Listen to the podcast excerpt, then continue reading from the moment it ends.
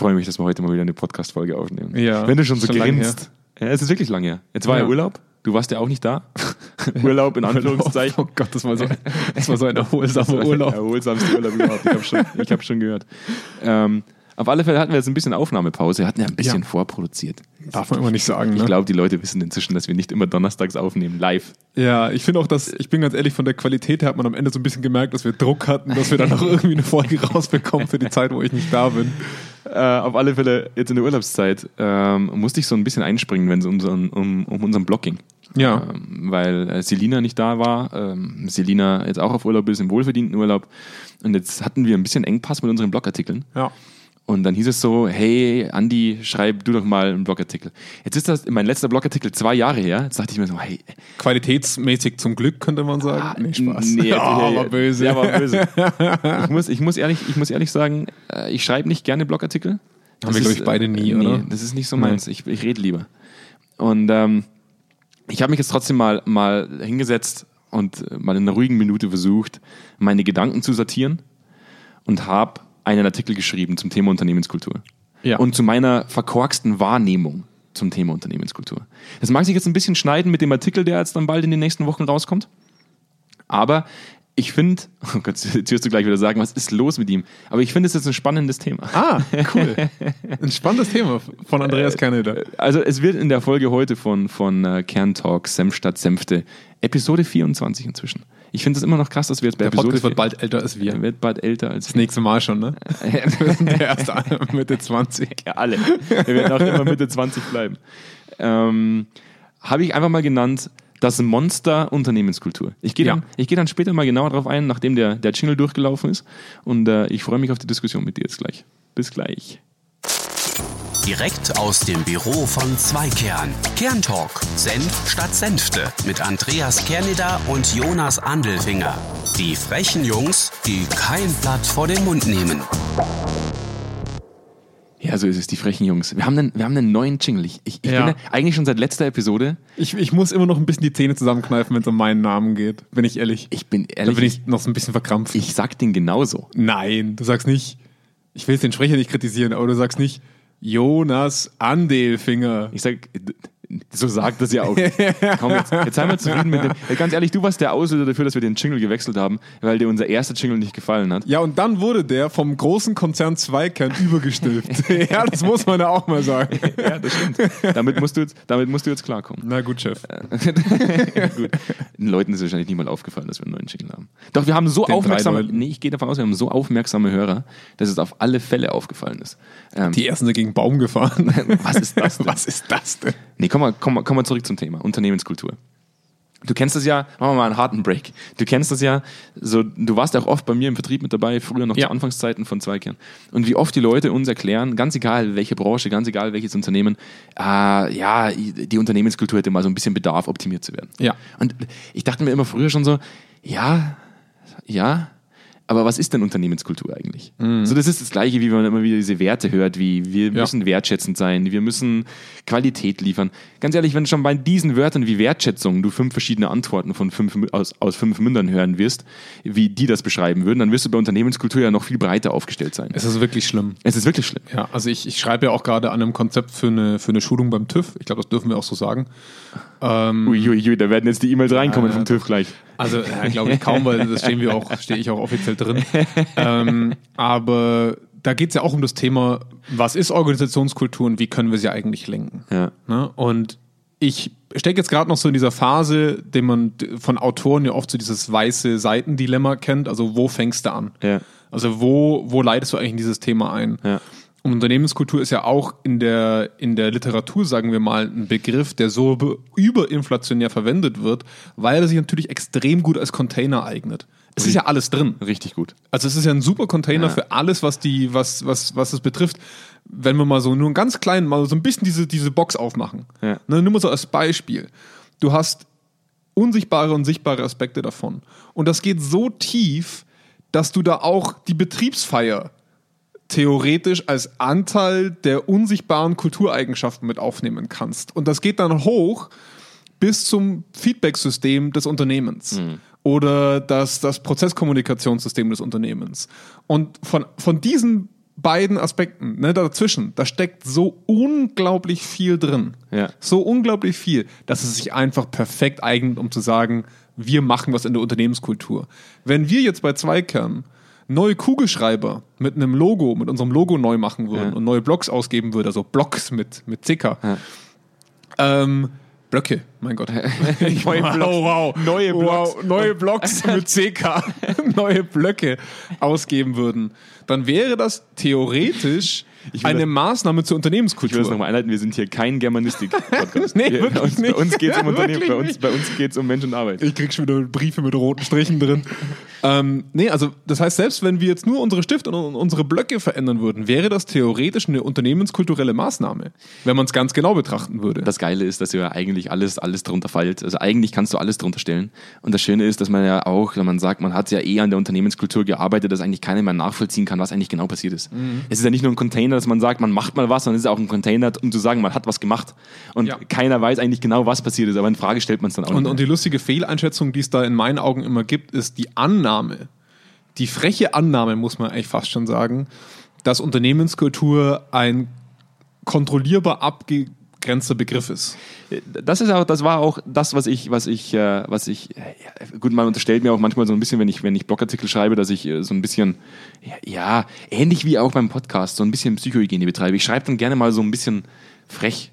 Ja. So, und ich habe ja vorhin schon gesagt, ich, ich sehe das Thema Unternehmenskultur mehr so als ein Monster. Warum, warum als Monster? So, ich habe mit vielen Menschen auch in der, in der akuten Phase der Corona-Pandemie, ähm, ja, wir immer noch akut sind, aber jetzt haben wir uns langsam daran gewöhnt, dass wir mit Masken rumlaufen. Ja. Zu Anfangszeiten viele Gespräche gehabt, äh, wo mir dann mitgeteilt wurde, ähm, und wir haben das auch schon in der vorherigen Podcast-Folge mal gehabt. Nee, Herr Kerneder, lassen Sie uns da mal nächstes Jahr mal wieder drüber sprechen. Dieses Jahr haben wir Corona. Dieses Jahr ist keine Kultur angesagt. Wir, wir kümmern uns dieses Jahr um das Tagesgeschäft. Ja. Und ich mir immer so denke, so, habt ihr eigentlich den Knall gehört? Fakt ist, Unternehmenskultur ist dieses Monster. Bleiben wir mal beim Monster. Sprechen wir mal, Ja. mal vom Monster. Dieses Monster kannst du nicht einfach schlafen legen. Das ist da. Und dieses Monster hat vor allem in so Krisenzeiten einen ganz besonderen Bedarf. Ja, diesen Bedarf, beachtet zu werden. Weil du vor allem in der Krisenzeit ja Leute hast, die innerhalb der Krise irgendwo Stabilität suchen. Das Ja. heißt, du brauchst ja auch Leute, die diese Stabilität irgendwo gewährleisten können. Und ich sehe durchaus Führungskultur als wesentlichen Part der übergeordneten Unternehmenskultur. Wenn, wenn, du, wenn du wirklich diese, diese, dieses Armutszeugnis dir selber ausschreiben möchtest, die Zügel der Unternehmenskultur komplett unkontrolliert zu lassen, heißt das ja nicht, die Unternehmenskultur bleibt deswegen stehen. Richtig, genau. Als würde man Ja. sie auf Eis legen. Richtig. Man legt sie auf Eis und wenn wir mal wieder Bock haben, wenn mal gerade Corona wieder weg Dann ist, machen wir was. dann drückt man wieder auf Aufwärmen Ja. und dann erst dann atmet die wieder Ja. und dann fangen wir an, was zu tun. Also ich, ich glaube, dass eine gute Eselsbrücke ist für mich, oder das Eselsbrücke, aber so ein, so ein guter Merksatz ist für mich immer, Unternehmenskultur ist nicht kontrollierbar, aber steuerbar. Das ist wie, wenn du auf einem kleinen Schiff bist, mitten auf dem Ozean, ja, und du kannst dein Segelschiff schon lenken, du kannst die ungefähre Richtung geben, aber wenn eine große Welle kommt, dann musst du gut sein. Ja, dann musst du auch damit leben, dass du mal, dass du mal Höhen und Tiefen erlebst. Ähm, was, was ich so spannend finde an, an diesem Gesamtkomplex der Unternehmenskultur ist, dass wir, wie gesagt, nach wie vor davon ausgehen, man könnte es in einer Projektgruppe, in einer Stabstelle irgendwo verorten und das würde dann funktionieren. Das ist das, was wir allgemein wahrscheinlich oftmals so ein bisschen in der modernen Personalentwicklung wahrnehmen. Also das ist ein sehr spezifischer Aspekt der Es gibt Unternehmenskultur. eine moderne Personalentwicklung? Ja, würde ich schon behaupten. Die wird zwar noch nicht überall gelebt, aber ich das würde, würdest du behaupten. Ne? ich würde zumindest du hast behaupten, keine Beweise dafür. doch, doch, wir haben ja auch schon Projektpartner, wo ich das sehe. Sehr gut. Aber es sind natürlich wesentliche Teilaspekte der Unternehmenskultur, die dann angepackt werden.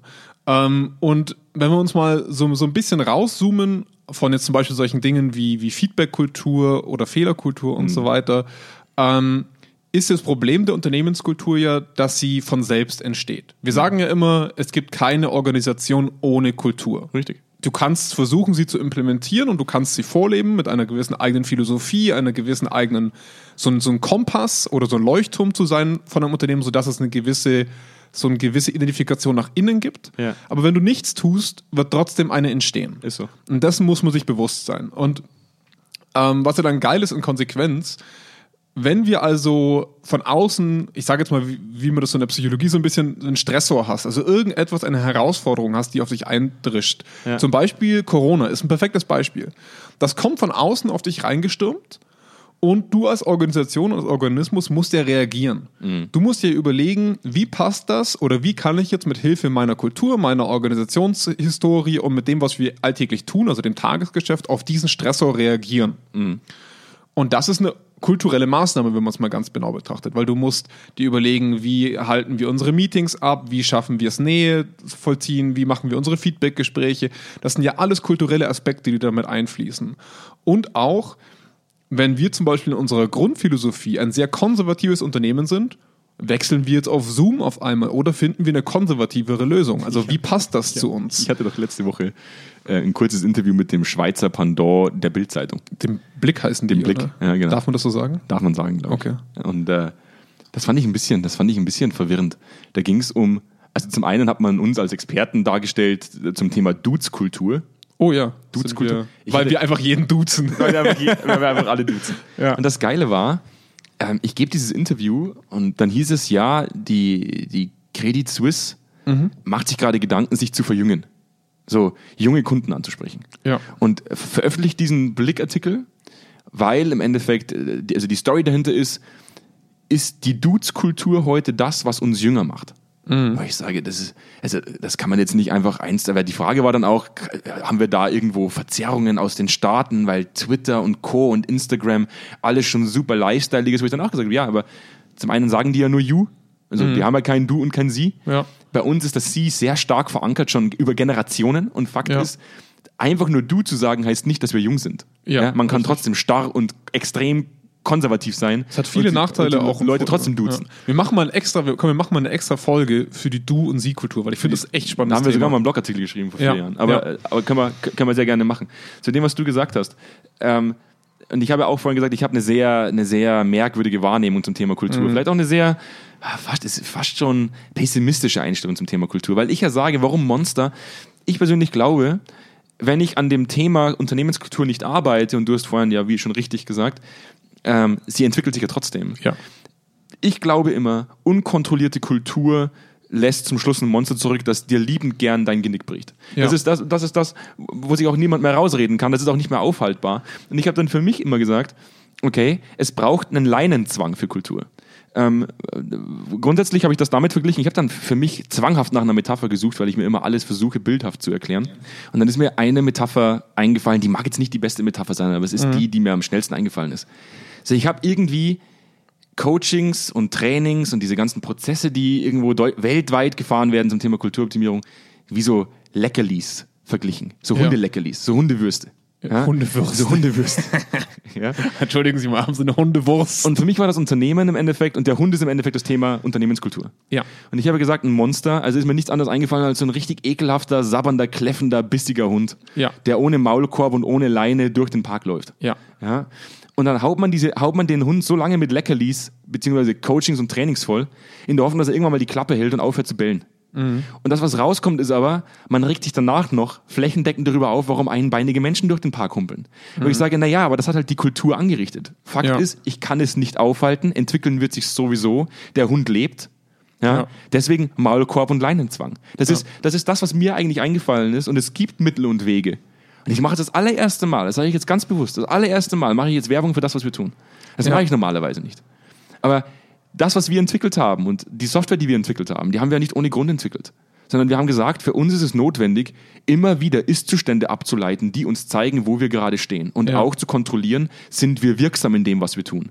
Nicht einfach immer nur Leckerlis reinzuwerfen, sondern tatsächlich dieses Monster einfach mal in die Leine zu nehmen und zu überprüfen. Genau, also was, was ich da aber dazu auch sagen muss, wo wir auch dann scheitern würden, wäre quasi diese Betrachtung der Unternehmenskultur als Gesamtbild. Was, das finde ich immer generell schwierig. Äh, gehen wir mal kurz in die, in die reale Marktwirtschaft hinein. Ein Unternehmen, das daran arbeiten würde, fängt ja meistens mit einer Mitarbeiterbefragung an, die schon auch recht breit aufgestellt ist, weil man sagt, okay, wir wissen nicht so ganz, wo es eigentlich genau hakt. Ja. Und dann kriegst du die Ergebnisse und merkst sehr, sehr schnell, oh Scheiße, das ist viel. Und das sind Riesenthemen. Und dann versuchst du verzweifelt relativ schnell Erfolgsmaßnahmen aufzubringen, um das dann wiederum gut zu vermarkten. Das ist ja auch irgendwo berechtigt, weil du den Mitarbeitern ja mitgeben willst, hey, wir versuchen dazuzuhören. Ja. So, und dann hast du aber halt nur einen Aspekt von im schlimmsten Fall 25 befragten Aspekten, den du dir machbar heraussuchst, um daran zu arbeiten. Und da sehe ich schon mal den ersten kapitalen Fehler, weil die meisten dieser Faktoren hättest du schon vorher aussieben können. Weil oft Sachen befragt werden, wo man danach bei den Ergebnissen merkt, ja, daran werden wir gar nicht arbeiten können. Das werden wir gar nicht ansetzen können. Wo ich mich halt dann frage, warum befrägst du das dann? Nee, aber noch besser wird halt, oder komm, Jonas, und Ja. auch das haben wir schon mitbekommen. Teilweise wird befragt, dann merkt man, ui, ist ein krasses Thema. Ja. Ach, befragen wir nochmal. Ja, Wo ja. ich mir dann denke so, Immer wieder, weil man halt immer, ne, dann ist schon wieder ein Jahr vergangen und dann hat man nicht so viel geschafft und dann befragt man das gleiche, den gleichen das- Schmodder nochmal. aber das ist doch, was ich meine mit Leinenzwang. Ja, wenn, ja. Wenn ich, wenn ich halt diesen Hund immer wieder mit Leckerlis vollballere und sage, ich, Ja. ich mache eine Erhebung, ja. ja. Und dann machen wir halt mal aus dem einen Konstrukt, leiten wir was ab und sagen, die Maßnahme, holen wir, holen wir mal einen Trainer rein für 3000 Euro am Tag. Ja. Der macht dann mal so ein bisschen was. Dann halten die schon wieder die Klappe, weil Unternehmenskultur haben wir ja dann eh gemacht. Ja? Ich glaube, das ist nicht mal bewusst, weil das klingt für mich zu bewusst. Ich glaube tatsächlich, dass man das glaubt, Man glaubt tatsächlich immer noch, dass, dass das so funktioniert. Ja. Ich, also ich würde es den Leuten nicht mehr vorwerfen, dass sie das willentlich bösartig machen. Ich behaupte einfach, dass sie glauben, dass es die Lösung ist. Boswilligkeit unterstelle ich niemandem. Ja. Ich merke halt nur, dass ich die Menschen, die mit mir ins Gespräch gehen, die zeigen eigentlich alle denselben Frustfaktor. Ja. Nämlich, dass sie versuchen, ähm, neue Mittel und neue Wege zu finden. Ne? Ja. Und im Endeffekt mit dem Bekannten, das sie schon, das sie schon kennen, Ja. scheitern. Und, und, und da, da finde ich halt einen ganz wesentlichen Aspekt den, warum scheitert man da ständig damit, mit diesem Thema? Warum? Und das ist für mich, der, der einfachste Grund ist für mich, weil man unterschätzt, wie massiv groß Unternehmenskultur ist, Ja. Wie unglaublich unbändig dieses Thema ist und auch, wie in den vergangenen Jahren sich ganz viele Subkulturen gebildet haben, in einer Organisation oder in einem Unternehmen mit einem oder mehreren Standorten sogar. Du hast durch verschiedene Leitungen, durch verschiedene Führungskulturen, durch verschiedene Historien ganz, ganz unterschiedliche Subkulturen, die entstanden sind aufgrund der Arbeitsausrichtung, aufgrund zum Beispiel einer Situation, wo dein Unternehmen die Kultur gar nicht so deutlich geleitet hat, wo dann einfach jeder Bereich seine eigene Kultur so ein bisschen aufgebaut hat. Und ich glaube, dass man von Anfang an sich ein bisschen bewusst darüber sein muss, wenn man kulturelle Themen anpackt und wenn man da eine Veränderung will, dass man da scheiße langsam sein wird. Ja. Das ist leider so. Also es gehen wir mal auf das Beispiel. Ein, ein Mini-Aspekt von der gesamten Organisationskultur ist zum Beispiel Feedback-Kultur. Ja. Angenommen, du hast zwischen 100 und 1000 Mitarbeitern und wir arbeiten mit vielen Unternehmen, die haben weit mehr. Ja. Aber angenommen, du arbeitest nur mal mit diesen 100 bis 1000. Du müsstest, um die Feedback-Kultur zu verbessern, dermaßen tief in die Strukturen der Bereiche, Abteilungen und Standorte einsehen und auch mit denen arbeiten, mit denen überlegen. Weil in unserer Welt wollen wir nicht überstülpen. Das heißt, wir müssen ja auch von den Bereichen lernen. Wir müssen gucken, was ist machbar, was passt zu der Art und Weise, wie diese Leute arbeiten. Ein Schichtleiter mit einem Shopfloor wird eine andere Form von Feedback-Kultur bei sich möglich haben, wie jemand, der mit Leuten im Homeoffice arbeitet, zum Beispiel gerade. Das sind total unterschiedliche Welten. Und da ist halt mein Problem, dass man oftmals riesig groß einsteigt. Man steigt mit, mit, mit einem Flaggschiff an, Be an, an Befragung, an Versprechen in so ein Thema ein, um dann mit so einem mini-Nussschalen großen Schiff rauszufahren. Und das verursacht Frust bei allen. Weil am Ende vom Tag sich das Unternehmen fragt, ja, wir haben doch was gemacht, warum sind die nicht zufrieden damit? Und die anderen denken sich, ja, da ist mal ein bisschen was passiert, was ist denn mit dem anderen Zeug? Ja? Und ich, ich will nur kurz zu dem Tipp übergehen, den ich da schon auch ganz gern mitgeben würde, ist, ähm, erstens merken wir, hast du jemals bei einem Unternehmen bemerkt, wo das nicht so war? Würde ich mich interessieren. Ähm, wir befragen etwas. Auch wir haben ja schon mal Kulturbefragungen gehabt, wo wir danach gemerkt haben, oh fuck, das ist viel, das schaffen wir nicht. Ähm, und trotzdem habe ich bei jedem Unternehmen immer rausgehört, ja, das haben wir uns schon gedacht. Wo ich mir immer denke, Halleluja, das kommt jetzt? Nee, das ist, das ist, das nenne ich einfach nur den, einen absoluten Hindsight-Bias. Also, Ich mein, das, ja, kann nee, das sein. Ist, das ist in 80% aller Fälle, ist das einfach nur ein verkorkster Hindsight-Bias. Also ein Wo die Hindsight Leu- Bias auf gut Deutsch ist, wenn ich etwas in mir im Nachhinein erklären kann. Also wenn ich danach sagen kann, ein Rückschaufehler auf Deutsch, glaube ich. Ne?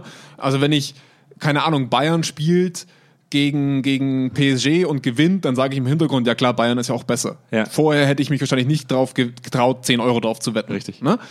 Ähm, und ja, das mag sein, dass es oft der Fall ist, dass Leute sagen, ja klar, daran lag's. Und trotzdem denke ich mir halt oft, es wäre im Vorhinein zur Befragung oftmals möglich gewesen, sich ein bisschen selektiver aufzustellen, ein Thema herauszuarbeiten, was gerade wichtig ist, oder wenn nicht. Also das mal wirklich angenommen. Wir hätten ein Unternehmen, was wirklich sagt, Mensch, ich habe keine Ahnung, was drin steckt.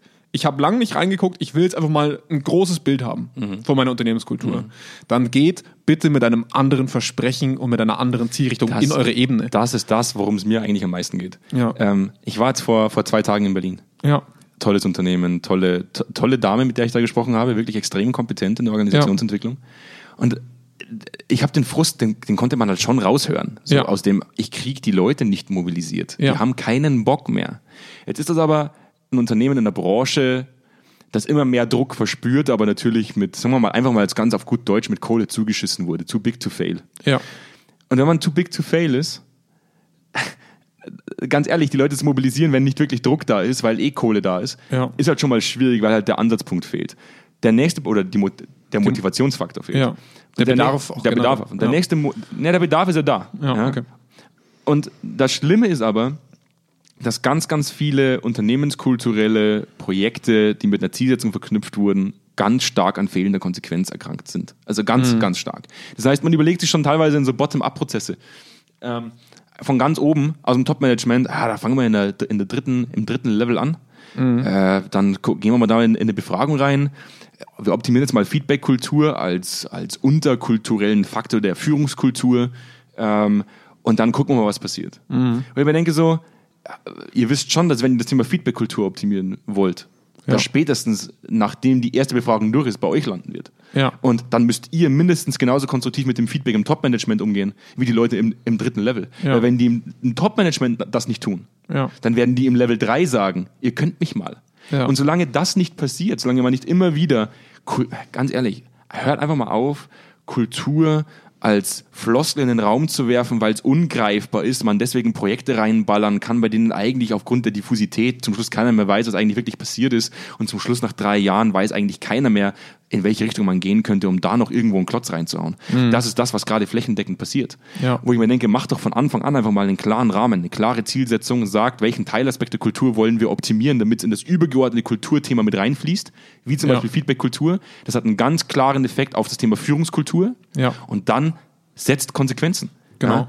Also ich finde auch, dass solche Befragungen, die man, die man am Anfang bei sowas macht, die können schon gemacht werden. Ich behaupte aber, dass die, der Fokus davon klarer kommuniziert und auch sich selber gestellt werden müsste. Also angenommen, wir befragen jetzt mal wirklich zehn Grundaspekte von, von Unternehmenskultur. Ja. Also Kommunikationskultur, Feedbackkultur, Ja. Führungskultur. Und die sind ja alle so miteinander verwoben, Ja. dass du das im Nachhinein nicht mehr trennen kannst. richtig. Das ist einfach nicht mehr möglich. Du kannst ja nicht Feedbackkultur verbessern und Führungskultur nicht anpacken. Richtig. Ist eins zu eins in die gleiche Durch eine, verbesserte, ein. durch eine verbesserte Feedback-Kultur wird sich automatisch auch eine teilverbesserte Führungskultur. Ja, weil die Führungskraft ja auch Feedback bekommt und, und, und ausgibt. Also das ist Richtig. und das finde ich immer so schön naiv, dass man glaubt, man kann das trennen.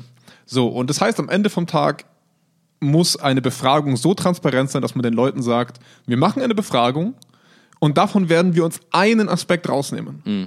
Und da versprechen wir, werden wir von oben bis unten alles daran setzen, dass wir diesen einen Aspekt nachhaltig verbessern. Und wenn wir dann soweit sind, dann kann es leider schon sein, dass wir euch nochmal befragen müssen. Ja, weil dann ist das Ergebnis schon ein oder zwei Jahre alt. Ähm, um dann den nächsten Punkt rauszuarbeiten. Und wir müssen ja auch wissen, währenddessen machen wir gerade das Richtige. Ja. Ja, weil, weil das Geile ist ja, wenn wir fertig sind mit dem Projekt, also das ist ja oft so, dass so ein Projektleiter intern eine Art Stabstelle wird. Und der arbeitet dann an diesem Feedback-Prozess oder an dieser Feedback-Kultur oder an was auch immer. Und nach zwei Jahren sollte dieses Projekt beendet sein. Das Projekt ist ja nicht wirklich beendet. Das wird einfach nur an die Bereiche übergeben. Also wir sagen, nach zwei Jahren sind die Leute befähigt dazu, das selber zu können. Ja. So. Während den zwei Jahren wird aber relativ wenig Kompetenz, äh, Verantwortlichkeit an die Bereiche übergeben, die zum Stichtag das von selber tragen müssen. Ja. Und das finde ich so geil, dass du dann einfach sagst, ich kann jetzt das nächste Thema machen, ohne das alte Thema weiterhin zu begleiten. Ja, du, du, Ja? du treibst eigentlich immer nur eine neue Sau nach der Ja. anderen durchs Dorf Und- und hoffst, dass eine Sau irgendwann mal irgendwo ankommt, wo man sich halt irgendwann mal erwartet hat. Richtig. Und, und wenn wir das auch mal wirklich betrachten, weil, weil du wirst halt wirklich nur wenige Aspekte nachhaltig für den gesamten Konzern, für, die gesamtes, für das gesamte Unternehmen oder die Organisation wirklich nachhaltig verändern. Selbst in kleinen Unternehmen Ja. ist das, wir merken das bei uns intern, Ja. das ist so sauschwierig. Abartig schwer. Äh, unglaublich. Und weil das auch viel mit Gewohnheiten Ja, zu ja. tun hat, mit dem, wie es gerade reinpasst in meinen Arbeitsalltag. Oh, man hat dann wieder eine gute Ausrede, weil dann muss man für einen Projektpartner was ganz Dringendes machen. Man lässt dann andere Sachen heraus, die eigentlich in diesem Projekt ne, für dieses Unternehmenskulturthema bei uns intern wichtig gewesen wäre. Und dann macht man das nicht, weil man hat eine gute Ausrede. Und das multiplizieren wir jetzt mal auf 1000 Mitarbeiter. Das wird tausendmal passieren. Und da wäre es mir so viel wichtiger, dass man sagt, wir investieren mehr Zeit auf diesen kleinen, in Anführungszeichen, das ist ja kein kleiner Aspekt, Ja, ja. aber auf diesen spezifischen Aspekt, um dann am Ende zu sagen, wir bei uns im Management oder wir bei uns in der Planungsebene, wir haben da schon eine Richtung, die wir auch kommunizieren können. Aber versprechen tun wir nur diese Aspekte, auf die wir uns wirklich fokussieren. Die Leute sollen schon wissen, wo das im Großen und Ganzen hingehen soll. Ja. Aber was ist jetzt zum Beispiel, wenn du, du willst ja nicht nur sequenziell arbeiten, du willst ja auch parallel arbeiten, du willst ja auch parallel bestimmte Projekte machen wahrscheinlich, weil du hast keine 20 Jahre Zeit, um deine Kultur zu verbessern. Richtig. Aber angenommen, du hast jetzt deine drei, vier Themen, die parallel laufen, was ist denn, wenn in fünf Jahren ein neuer CEO da ist oder neuer Geschäftsführer oder wer auch immer, ähm, der auf einmal sagt, oh, also ich finde Lean Management ist jetzt gerade das, was wir weniger brauchen, ich habe was Neues und das will ich jetzt so umsetzen Ja. Dann wird es auf einmal gemacht, ohne eine Verbindung dazu aufzusetzen. Was haben wir bisher gemacht? Es gab ja Gründe, warum wir das bisher gemacht haben, warum wir das machen wollten. Und auf einmal wird es um 180 Grad und in einem neuen Titel anders umgesetzt. Dann wird alles umstrukturiert und wir vergessen wieder alles, woran wir gearbeitet haben. Ist aber gar nicht so schlimm, weil man hat die vorherige Zielsetzung noch gar nicht wirklich verstanden. Ja. Deswegen, Ja. das, was man, das, was man einfach über den Haufen wirft, ist ja in den wenigsten Fällen oder in den seltensten Fällen tatsächlich so in den Köpfen angekommen, dass die das in ihren Arbeitsalltag transferieren können. Richtig, also- Deswegen geht gar nicht so viel verloren. Wenn, wenn ich dann zum Beispiel, ja, richtig. Also, oder, oder das Geist ist halt auch, wir hatten ja gerade das Thema Führungskultur und, und Feedbackkultur, das, das, oder auch Kommunikationskultur, das ja alles miteinander zu tun hat. Ich kommuniziere Feedback und meistens geht's an oder von der Führungskraft oder da meine kannst du Kollegen. auch gleich noch Informationskultur mit Genau. reinhauen. Also das sind ja alles sehr verwobene Themen. Und dann haben wir verschiedene Managementsysteme, die halt über die Jahre durchs Unternehmen gehen. Lean-Management-Systeme, schieß mich tot, was noch so alles ist. Lern, äh, Servant Leadership und, und, und was es da draußen noch so gibt.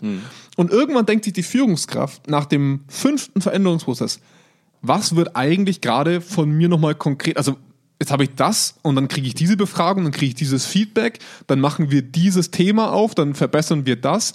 Also wann bin ich denn jetzt Coach, wann bin ich denn jetzt Führungskraft, wann wird denn von mir eigentlich was verlangt? Und das finde ich immer das Problem, dass das so diese, diese sehr wichtige Querverbindung und dieses, man sagt immer so ganz gemein, dieses Big Picture, ne? ich will das auch gar nicht zu, zu inflationär verwenden, aber da fehlt wirklich diese, dieses Wissen darüber, wo will mein Unternehmen eigentlich insgesamt hin mit mir? Was wird zwischendrin von mir verlangt und wie passt dieser ganze Schmodder eigentlich zusammen? Ich kriege hier drei, vier verschiedene Umfragen von drei verschiedenen Instituten wahrscheinlich noch am Ende vom Tag. Und das läuft dann irgendwo hin und ich muss daraufhin irgendwas machen. Und da kriege ich Feedback von A, ich kriege Feedback von B, ich kriege Feedback von C. Wo passt das Ganze in mein Bild? Ich bin Ich gespannt. finde das ganz furchtbar. Ich bin gespannt, was das nächste große Ding ist. Ich habe das auch in Berlin mit der Dame besprochen, mit, mit der Kollegin, ja. Die dann gesagt hat, also die, die dann auch gesagt hat, was ist das nächste große Ding? So wir, wir, wir werden ja oft geholt von Unternehmen, wo wir dann Sachen aufräumen, die andere Beratungen oftmals angerichtet haben. So, man, da wurde ein Thema in die Ebene geschmissen, Lean Management, Lean Leadership, ganz egal, Agile, es ist, ja- ist ja komplett egal. Ja. Es sind immer dieselben Themen. Ja. Und ich frage mich, Agile war ja so der neueste Scheiß. Ja, war es wirklich? Ich weiß gar nicht. ich glaube, glaub, es Agile gibt war so das, gibt's halt auch schon lange, aber war, war der neueste. Wir waren halt, wir sind, halt- kommen halt immer verzögert, ne? Ja. Also ich weiß gar nicht, was gerade so der, der heißeste Scheiß ist auf dem Ich Markt. frage mich, wann, was ist das nächste große Ding? Wann Ja. haut einer von den großen fünf Unternehmensberatungen der Welt das nächste große Ding raus, das ich als Standardkonzept hochskaliere Ja. und dann in jedes Unternehmen reinballere über die nächsten zehn Jahre? Ist es dann Beehive oder sowas? Ja, ja. Sowas wie, wir müssen jetzt alle mehr so wie Bienen sein. Ich frage mich, was ist das nächste große Marketing-Ding, das ich an die Unternehmen dieser Welt verkaufe, was dann genauso beknackt läuft, wie alle anderen Dinge, die man auch versucht hat zu Und, implementieren? und, und vor allem das Lustige ist ja, ähm, ich habe auch letztens ein sehr schönes Buch über Lean Management gelesen, weil ich tatsächlich eigentlich schon ein recht großer Fan bin von der insgesamten Ausrichtung vom Lean Management. Also ich finde das kein so schlechtes es ist Managementsystem. nie das, es ist nie, der- nie der Inhalt selber. Richtig. Und, und äh, da hieß es halt auch, oh, wir sind, und das Buch ist schon gefühlt zehn Jahre alt, glaube ich. Ja. oh, wir sind mittlerweile an dem Punkt, dass wir aus den Prozessen nicht, nicht mehr so viel Neues entdecken werden. Also wir können die im Detail noch verbessern, aber die Mechanismen, die Tools vom Lean Management sind Ja. fertig. Ja. Die, die sind jetzt halt einfach da. Ja. Das Auto wurde erfunden. Und wir können jetzt noch ein bisschen an der Klimaanlage arbeiten. Und das Problem ist einfach die Übertragung. Genau. Ja, die Übertragung ins reale Leben. Und das große Problem ist, dass das so lang dauert, dass bis dahin der neue Scheiß halt schon da ist. Nee, nicht nur das, nicht nur das. Das Problem ist, dass man die gute Theorie, den guten Inhalt durch einen schlechten Transfer in den Arbeitsalltag einfach verbrennt. Ja. Das ist ja dann, ganz ehrlich, wenn ich jetzt nach fünf Jahren nochmal zu irgendeinem Menschen in, in einem Unternehmen hingehe und sage, Lean, Ja. kotzt mir der vor die Füße. Ja. So, weil, nicht, weil Lean so kacke ist, Ja. sondern weil es einfach negativ behaftet wurde in den letzten fünf Jahren. Weil niemand ansatzweise verstanden hat, was dieses Lean-Konzept ähm, für, einen, für einen Effekt und für einen, für einen, ja, für einen Effekt für, diese, für, Ja. die eigene tägliche Arbeit haben kann. Ja, und, und, und auch, weil ich so das Gefühl habe, dass diese ganzen geilen Namen, Six Sigma, Black Belt und sowas. Ich hatte letztens, ohne Scheiß, ich habe letztens eine E-Mail bekommen von einem, der hatte das in seinem Futter stehen. Der hatte in seinem Futter stehen Six Sigma, Black Belt. Und ich dachte mir da schon, oh, ich habe jetzt schon keinen Bock mehr auf dich. Das ist, ähm, und, und da bin ich schon überzeugt, auch in diesen ganzen OI-Einheiten von großen Konzernen, dass du halt Leute hast, die sehr dogmatisch teilweise äh, mit diesen Themen herangehen, die werden darin ausgebildet, ne? die bekommen dann ihren Green Belt oder Black Belt von Six Sigma und dann ist Six Sigma so das Ding. Das versuche ich Leuten beizubringen. Und da wird oftmals wirklich wie mit dem Panzer durch Bereiche gegangen und gesagt, zum, also oder zum Beispiel Lean Management, du musst jetzt coachen. Ja. Dann wird denen so ein bisschen beigebracht, wie man coacht. Es wird sich aber nicht angeguckt oder es wird auch nicht der Arbeitsauftrag an den Bereich übergeben. Ich, ich gebe euch jetzt mal dieses sehr komplexe System Coaching. Wir gucken uns das, uns das mal an, wie das funktioniert. Und bitte guckt euch mal an, wie das bei euch effektiv angewandt werden kann, sodass das einen Effekt hat. Es wird gesagt, hier ist Coaching, das funktioniert so und so, macht das, dann wird da was Gutes rauskommen. Und ich hatte ohne Witz bei mir in Workshops letztens Leute sitzen, die gesagt haben, ich coach nicht. Weil immer wenn ich coache, habe ich das Gefühl, ich bin so weit weg von meinen Leuten, dass ich denen nicht helfen kann. Ja. Und deswegen nehme ich die komplett konträre Haltung. Und habe ich zu dem gesagt, das verstehe ich. Ich bin ein Freund vom Coaching in der richtigen Form, zum richtigen Zeitpunkt richtig angewandt. Aber zu jedem Zeitpunkt deinem Schichtmitarbeitern Fragen zu stellen, wenn die zu dir gerannt kommen und sagen, hey, ich brauche gerade Hilfe, ist die falsch, der falsche Mechanismus. Das ist das falsche Tool zur falschen Zeit. Und das wird aber so gnadenlos über solche Führungskräfte drüber geballert, weil das der neue Scheiß ist, oder Coaching ist schon alt, aber halt so, ne, der, der Goldstandard, Ja. den wir halt in der Organisationskultur haben wollen, dass du wirklich Aversion erzeugst. Du erzeugst damit wirklich eine Feindseligkeit gegenüber dieser Art des Führens, weil die Leute sagen, das passt nicht zu unserer Kultur, die wir hier haben. Das passt nicht zu dem Bedarf meiner Mitarbeitenden, das passt, passt nicht zu dem, wie ich arbeite. Und anstatt dass man Leute, solche Leute in die Hand nimmt und sagt, schau mal her, da und da funktioniert Coaching echt gut. Und du musst das gar nicht so dogmatisch coachen. Guck dir das mal so und so an und das funktioniert dann. Und ich begleite dich auch ein bisschen damit, sodass du deinen eigenen Weg findest. Das will ich jetzt nicht bei jeder Führungskraft sehen, aber zu bestimmten Gruppen von Führungskräften, die die gleichen Themen vor sich haben. Nee, wird nicht gemacht. Da kommt der Six Sigma Black Belt rein und sagt, was eine Standardabweichung ist. Und dann wird das durchgebügelt. Wo ich mir so denke, alter Vater. Ich, hab, ich das, was ich immer so witzig finde. Wir sind jetzt gerade wieder am Ende der Folge, weil wir dürfen ja nicht mehr länger als eine halbe Stunde sein. Ja. Über das Thema könnte Der ich jetzt Jingle auch, ist schon zehn Minuten lang. Also, mit dem 10-Minuten-Jingle haben wir effektiv eigentlich bloß noch 5 Minuten Zeit, um zu quatschen. Ähm, ich habe mich heute mit einem mit einem äh, mit einem äh, coolen Typen getroffen aus, äh, aus einem Unternehmen. Äh, einer Hat der, Drogen verkauft. Einer der coolen führenden- Typen. er hat geraucht und hat Drogen verkauft. Unternehmen, einer, eines der führenden äh, äh, Fahrstuhlunternehmen. Und äh, ich sitze mit ihm so beim Frühstücken heute und wir quatschen so, ist wirklich ein cooler Typ. Hat auch viele gute Ideen, noch ein relativ junger, äh, junger Typ auch. Und äh, ich hatte tatsächlich, als ich mit ihm heute so gesprochen habe, so das Gefühl, leck mich am Arsch, ja? Die Erfahrungen, die wir gesammelt haben, Ja. die machen einen ganz schön schwarz. So richtig tief schwarz in der Seele. So, Ja. was wir uns teilweise auskotzen Ja. zu den Dingen, die passieren. Und ich stelle mir halt immer die Frage, so, wir sind doch nicht die Einzigen. Da sitzen doch Leute, zig Leute in Unternehmen, die ein ähnliches Mindset verfolgen wie wir gerade in dem Moment, wenn wir uns über Unternehmenskultur so äußern, wie wir es tun. Warum gibt es dann diesen Mist trotzdem noch?